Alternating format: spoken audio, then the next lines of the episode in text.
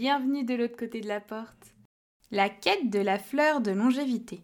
Une histoire contée par Oanaouk. Rodenge est un arbre extraordinaire de l'autre côté de la porte, qui supporte toutes les météos sans jamais plier. Et pourtant, parfois les choses qui nous font vaciller ne viennent pas de l'extérieur, mais de l'intérieur. Sans aide, rien ne peut changer cela. Tout débute avec le bruissement du vent dans les feuilles de Rodenge un fruit marron se détachant de sa branche pour tomber sur un chat qui se dorait au soleil. Le félin agile l'attrapa de justesse avant qu'il ne tombe à l'eau. Que Rodenge fasse tomber un fruit alors que celui-ci n'était pas encore mûr était un des signes que sa magie s'affaiblissait. La chatte tricolore, arborant fièrement un diadème avec une pierre violette, déposa délicatement le fruit, puis attrapa une bouteille se trouvant à côté d'elle. Se hissant sur Rodenge et se penchant dans le creux de l'arbre, elle y versa le contenu. Aucune goutte n'en sortait, elle était vide. Après la chute du fruit, voilà que les feuilles commençaient à tomber. Ce n'était pas bon signe. La chatte redescendit rapidement du tronc, mit le flacon et le fruit dans sa besace et, tenant cette dernière fermement entre ses crocs, elle passa délicatement sur les racines de Rodenge jusqu'à l'autre rive. Arrivant sur la terre ferme, elle prit appui sur ses pattes arrière et se transformant en elfette. Mi-chatte, mi-elfette, Léna était la gardienne de Rodenge. Rien de mieux qu'un félin pour surveiller chaque coin de l'arbre. Elle se dépêcha de trouver Champipi pour lui demander de l'aide. Pour Champipi, il n'y avait pas de souci. Champigu avait laissé des instructions claires et simples dessinées en dessous du flacon. Une fleur suivie d'un signe égal et d'une montagne et d'un feu. Pour lui, c'était sûr, la fleur se trouvait à Pocatec. Pocatec est le volcan où vivent les feux follets, accessible à une demi-journée de marche. Champipi devait y aller seul, car Lena veillait sur Rodenge et sur ce petit fruit marron niché au fond de sa besace. Alors, il partit en quête de la fleur. Le flacon vide dans son sac, le sac sur le dos, ce champignon de bonne humeur chantonnait avec bon cœur.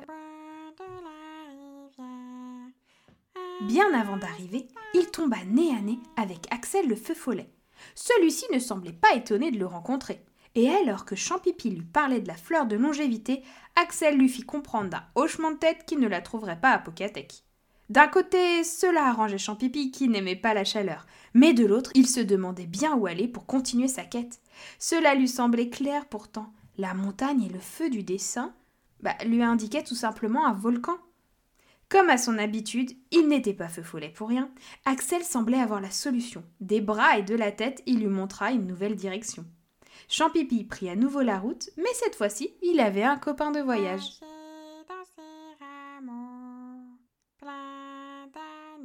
Une odeur de fleurs vint leur chatouiller le visage.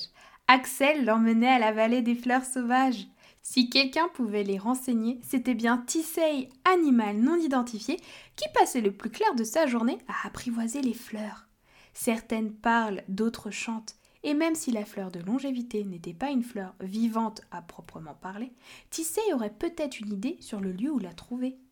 Il était tranquillement posé dans l'herbe à regarder le ciel quand il les entendit arriver.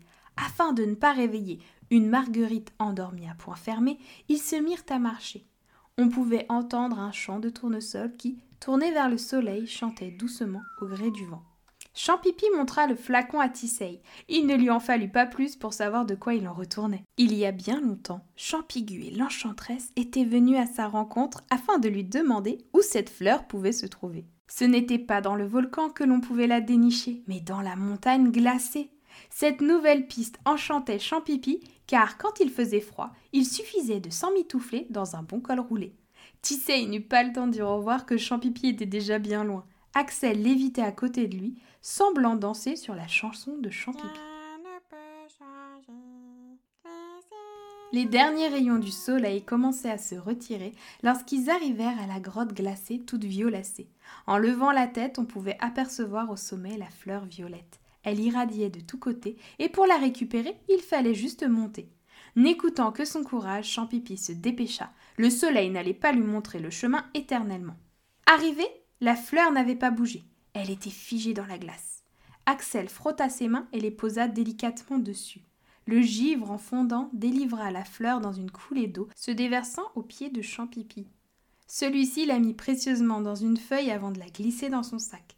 Ayant trouvé la fleur, Champipi était désormais gonflé de certitude, et pour lui, le moyen le plus rapide pour descendre du glacier était de le faire sur son fessier. Sans prendre le temps d'y réfléchir, le voilà glissant sur la colline comme sur un toboggan. Une fois en bas, il n'y avait plus une minute à perdre. Il leur fallait vite rejoindre Rodenge. Mais ils ne se voyaient pas refaire le chemin inverse. Il leur avait fallu une bonne demi-journée pour venir jusqu'au glacier, et même si les étoiles brillaient une par une grâce à l'elfette en charge de les allumer, elles ne suffiraient pas à leur éclairer tout le chemin. Avançant prudemment à la recherche d'un raccourci, ils tombèrent sur la rivière, la même où se trouvait Rodenge. Axel et Champipi se mirent en quête d'un bateau. À défaut d'avoir une structure prévue à cet effet, un tronc d'arbre ferait l'affaire. Champipi monta prudemment dessus avec deux branches en guise de rame. Axel poussa ce radeau de fortune sur l'eau. Il ne faisait plus le fier Champipi. Lui qui adorait regarder l'eau ne se voyait pas du tout voguer sur les flots. Alors, pour se rassurer, il se mit à fredonner la même chanson qui l'avait accompagné toute la journée. Lorsqu'ils virent apparaître Rodenge au loin, ils passèrent sous les racines pour s'y suspendre. Champipi se mit sur la pointe des pieds, et avec un petit saut, il arriva à s'accrocher. Axel, quant à lui, continua à léviter même sur l'eau. Alors il aida Champipi à monter sur la racine. Sur la terre ferme, Léna les attendait autour d'un bon feu de camp. Déposant la fleur de longévité dans un peu d'eau chaude, il dut attendre qu'une douce odeur de lavande, rose et violette emplisse l'air pour que l'infusion soit prête. Après l'avoir laissé refroidir de longues minutes, Léna la versa délicatement dans son flacon. Ainsi, changée en chat, elle put déposer deux gouttes dans le creux de Rodenge. La première goutte le fit se redresser. La deuxième goutte fit craquer les branches qui se remettaient à leur place. La quête de la fleur de longévité était achevée. Rodenge était sauvé. Et pourtant, au fond du sac de Léna, un fruit marron attendait sagement sa destinée. À bientôt pour de nouvelles aventures.